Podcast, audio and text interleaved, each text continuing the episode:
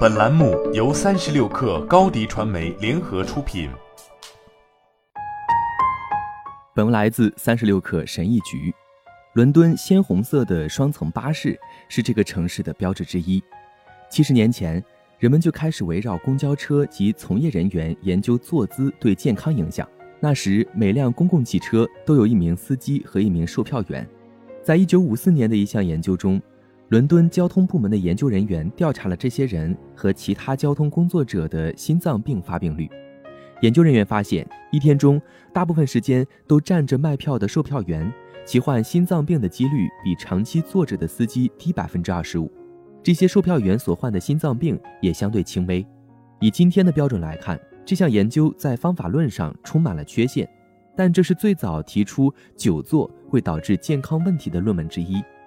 如今，越来越多的人在办公桌前工作，人们对坐着不动的风险也有了更多的了解。研究人员发现，一天中大部分时间都坐着会增加患心脏病、某些癌症和代谢疾病以及死亡的风险。如果你有慢性疼痛，比如风湿性关节炎，久坐会使情况更糟。久坐行为也与情绪障碍有关，专家们对于久坐是否是问题的根源一直存在分歧。一些人认为久坐只是缺乏运动的标志，而缺乏运动才是真正的罪魁祸首。虽然并不是所有关于久坐的研究都是一致的，但总的来说，有些证据强烈表明，即使你经常锻炼，长时间坐在椅子上也是有风险的。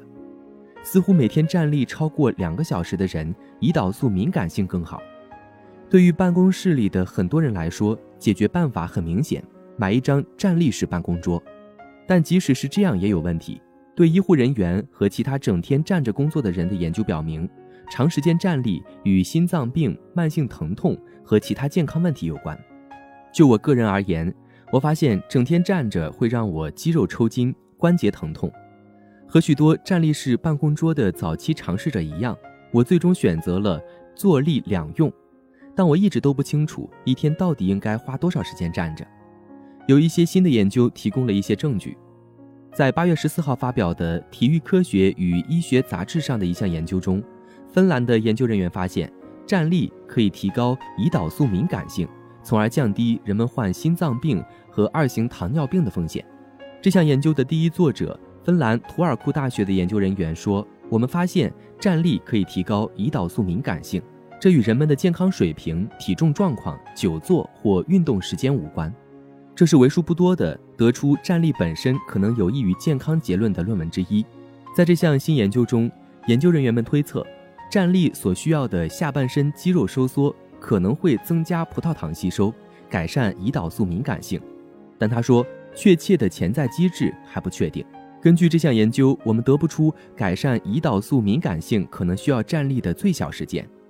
然而，在站立时间和胰岛素敏感性之间存在一定的关系。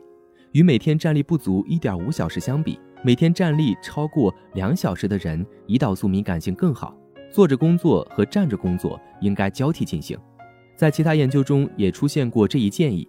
2015年，英国公共卫生组织委托进行的一项研究发现。在办公桌前工作的员工每天应该至少花两个小时站着，每天四个小时可能是最佳目标。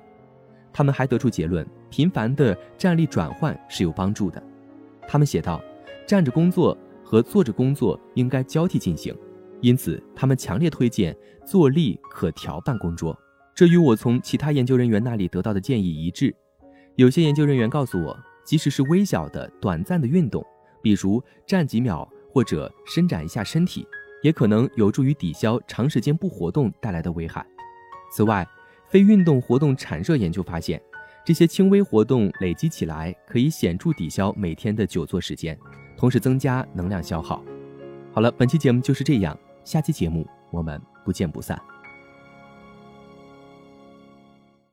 高迪传媒为广大企业提供新媒体短视频代运营服务。商务合作，请关注微信公众号“高迪传媒”。